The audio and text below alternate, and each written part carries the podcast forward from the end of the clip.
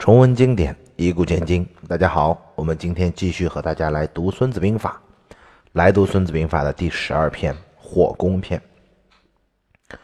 火攻篇，孙子曰：“凡火攻有五：一曰火人，二曰火鸡，三曰火资，四曰火库，五曰火队。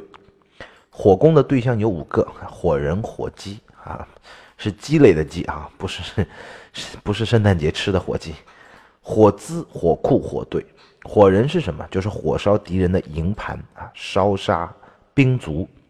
刘备为关羽报仇，兴兵伐吴，然后被陆逊火烧连营，大败啊，逃回，呕血而死。这就是火人。火人也不一定是烧营盘啊。晚唐乱局的时候，后来的梁太祖朱温和天平军节度使朱轩、朱景兄弟大战，两军皆在草莽当中列阵。这个时候刮东南风啊，朱温军逆风，士兵们每个人脸上都有惧色。过了一段时间，突然转了风向，西北风骤起，朱温马上下令纵火，烟焰漫天，向天平军卷过去。朱温这个时候趁势掩杀，天平军大败，朱轩被杀。火鸡是什么？火鸡是火烧敌人积累的器材、粮草。楚汉争霸，刘邦和项羽在陈蒿对峙。汉军占了粮仓啊，不愁吃不愁喝。刘邦再派这个刘贾带了两万部卒、数百骑兵渡过白马津啊，进入楚地搞破坏，到处去烧项羽的粮仓和积蓄啊，楚军就更没吃的了。隋朝初年的时候啊，高莹向隋文帝。献破这个南朝陈国之策，也是火鸡。他说，南方人都是茅草房子，北方人呢仓库都是地窖。那南方土湿，地窖存不了东西，仓库呢也都是木头啊竹子架起来的，最怕火。于是呢就带一支那特别部队，一支先锋队啊，去烧它，然后重新建好之后呢再烧啊，不停的骚扰，搞得陈国是民穷财弊。这个时候就可以不战而屈人之兵了。孙子兵法说。军无尾积则亡啊！火击就是要让敌人没有尾积嘛，就没有一些积蓄，全给他烧没了。火资呢，就是烧敌人的辎重；火库就是烧敌人的仓库。辎重和仓库啊，东西是一样的，在运输途中呢就叫辎重，到了仓呃入了仓呢就叫仓库。杜牧的注解叫器械财货及军事的衣装啊，在车中上道位置曰资。在城营垒已有直射曰库，其所长所长二者皆同啊。官渡之战，曹操就是烧了袁绍的粮仓，那个袁绍就败了。辎重和仓库最重要的不是军火粮草，财货也很重要。比如说啊，曹操或军无财事不来，他发不出赏钱也是很难打仗的。火队是什么？火队也有不同的解法。贾玲说火队啊，队和随同音啊，就是说道路的意思。火队就是烧他的粮道，啊，破坏他的运输线；也有说火队就是烧运输队，啊，烧那些运输的设施。到底孙子是说的火队指的是什么？我们更倾向于是烧的，呃，这个对仗兵器啊。不过郭化若将军啊认为烧的是粮道，孙子也没有办法起来给我们标准答案。那上面各家建议烧的啊，我倒是认为啊，只要能烧得着的，都可以把它烧掉。烧了就对了，你烧不到，知道标准答案也没什么用。行火必有因，烟火必速聚。发火有时，起火有日啊。时曰天之造也，日者月在积必易整也啊。凡此四秀者，风起之日也。行火必有因，什么？要火攻，必须要等，要等那个有条件才可以。这个曹操的注解叫因好奸人啊，说这个因啊，必要有内应啊。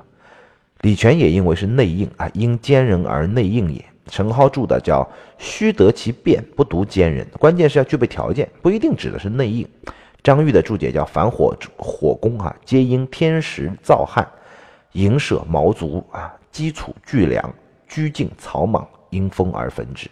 要具备什么条件呢？天气要干燥，敌人的营房呢都是竹子、茅草这些易燃的材料。积聚的粮食草料比较集中，而且附近呢多有草木灌木丛啊，这就顺风烧它。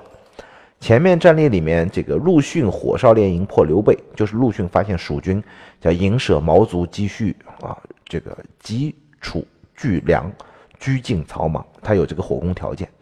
朱温和朱宣、朱景兄弟打仗，双方都在草莽当中列阵，风向一转，吹向朱宣兄弟，朱温马上纵火。这两个战例都不需要奸人来内应啊，所以行火必有因，主要是指的你要有一些条件，不一定指内应。需要内应的情况，通常是攻城啊，内应在城中放火，引起混乱，然后趁乱呢打开城门，放兵马进去。如果守城遇上火灾啊，先别忙着救火，守住城门是第一，因为那个火是敌人奸细放来引我军注意力的。烟火必速具，就是火攻器材啊，必须时刻准备着。杜牧的注解叫艾蒿啊，这个敌伪啊，新除啊，高邮之属，先需修饰以备用。兵法有火箭、火罐、火性、火兵、火兽、火禽、火道、火弩，凡此者皆可用也。火箭就是。一个包一瓢油啊，在箭头上射向敌人的城楼或者是战船，箭撞上去，那个瓢呢撞破了，油溅出来了，然后再射火，点了火的箭去点燃它，然后再射油箭上去给它加油，就等于给它烧光了。火镰是一种取火的器物啊，打造的时候呢，把形状做成弯，像镰刀，和火石撞击能够产生火星而得名。火性呢？就是古代火攻的一种战具啊，攻城的时候将艾草点燃啊，然后放在那个信信盒里面，系在鸟的爪子上飞着，然后放飞。等鸟到了屋檐之下，火性呢烧破了，房子也就点着了。那这个时候敌人的城池里面火焰四起，火性里面的艾草就是咱们艾灸用的那个艾草，点燃了就慢慢的烧，烧尽之前它不会熄灭。军队要搞火攻，艾草是必备植物。火攻就是给敌人做艾灸啊，没事点一下。火禽和火性都是配套使用的。火禽就是利用禽鸟啊飞的带火种来进行火攻。火兽呢跟火禽一样，还是用艾草作为火种，抓了什么野猪啊、麋鹿啊这些东西，挂上脖子啊撵到敌营里面去。春秋时期也有火牛阵啊，就是燕国攻齐的时候拔了七十余城，然后呢田善守寂寞。集中千头牛啊，然后每个在脚上呢都绑上了刀子，然后尾巴上呢就进了芦苇，然后身上披着五彩龙纹外衣，点燃牛尾的芦苇，然后牛痛嘛，狂奔到燕营里面，啊，五千精壮勇士紧随其后，他一举冲破燕军，尽覆啊这个失地七十余城。这算不算火兽呢，或者说这是一种火兽的用法，但也不是原意啊，是一种创新。火道是什么？就是进去放火的奸细。火兵就是执行放火任务的骑兵部队，来带着易燃之物和火种，直抵敌营来放火。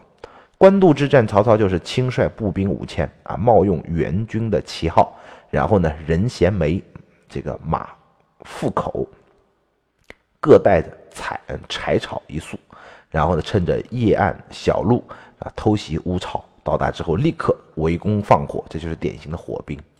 火弩呢，就是火矢，呃，张弩远射，箭头点火，数百箭啊，半夜齐射向敌营，焚烧他的粮草积蓄，待他的敌军乱了，然后趁乱打他。发火有时，起火有日。放火呢要看时间，起火呢要看日子，不是你想放就放，一定要条件完善才可以进行火攻。时是什么呢？时就是天造，天之造也。日者，月在积闭亦整也。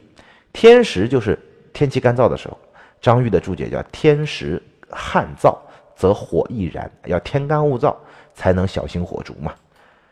挑日子也要挑什么呢？挑月亮在鸡闭翼轸这四个方位。鸡闭翼轸就是星宿的名字啊。中国古代测天上以二十八星宿为名，这二十八颗星都在赤道附近，所以天文学家呢用用作天空当中的标志。古人认为啊，当月亮行经到这个啊，积闭翼轸四个星宿的时候呢，风比较多，所以又叫四星号风。西方也有类似的传说啊，就比如说巴比伦啊，称这个整星为风星啊，也一样。凡此四宿者，风起之日也，也就是月亮经过积闭翼轸四个星宿的时候，就是风起的日子。那这个时候呢，就是放火的好日子。这是我们今天和大家讲的火攻篇当中的第一个部分。明天讲火攻的第二个部分。明天我们再见。